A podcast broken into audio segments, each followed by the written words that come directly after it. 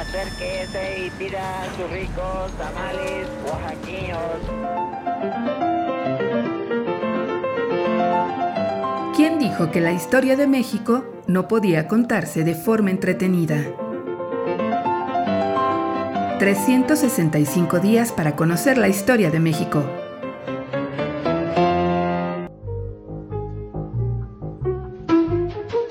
Sábado.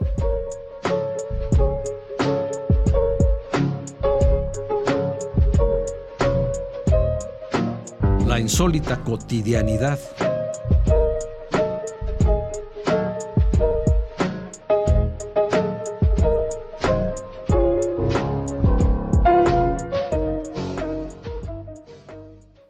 Las otras pasiones. Desde los primeros días de Cuaresma, escribió Guillermo Prieto, el agudo sonido de un pito y el redoble de un tambor convocaban a los actores que debían representar el drama del Calvario. Las discusiones sobre cada una de las candidaturas eran escandalosísimas, anunciando victorias y derrotas, semblantes alegres o iracundos, exclamaciones estripitosas, lluvias de puñetazos y picardías. Todo con muy cristianos fines. La gente disfrazada esperaba una oportunidad para acompañar a Jesús en su terrible destino. Por las calles de Coyoacán y Tacubaya caminaban judíos, fariseos, centuriones, vírgenes, apóstoles, judas, pilatos y cristos que por un instante convertían a los mexicanísimos pueblos en la Jerusalén de los primeros años de la era cristiana. Los afortunados ganadores obtenían sus papeles en democrática elección, aunque en ocasiones todo se resolvía a golpes. El personaje más codiciado entre los aspirantes masculinos no era Cristo, sino el centurión. No pronunciaba diálogo alguno, pero cabalgaba de un sitio a otro siguiendo los pasos de Cristo hasta su calvario.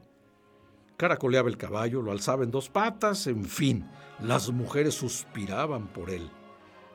Pero la pasión de Cristo y las grandes cantidades de pulque ingeridas en esos días desataban otras pasiones que hacían aflorar los enconos y rencillas de muchos de sus pueblerinos.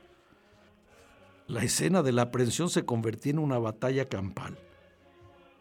Apóstoles y otros partidarios de Jesús se enfrentaban a puñetazo contra los judas y secuaces. El resultado final siempre era la aprehensión de Cristo, desde luego con algunas bajas.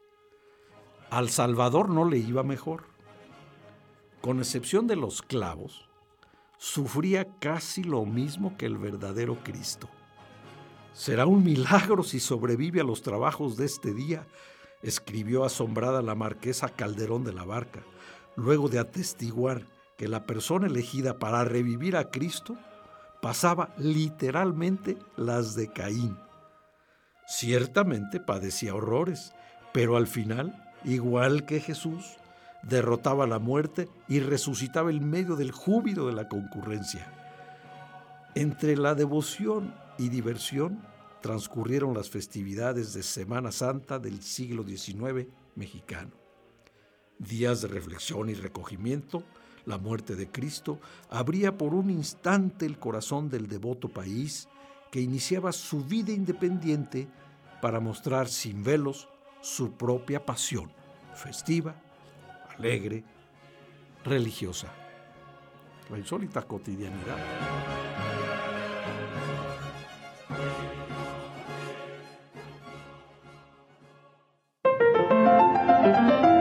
365 días para conocer la historia de México. Esta es una producción de Radio Universidad de Guanajuato y la Dirección de Extensión Cultural en voz del Teatro Universitario. Serie basada en el texto de Alejandro Rosas, 365 días para conocer la historia de México.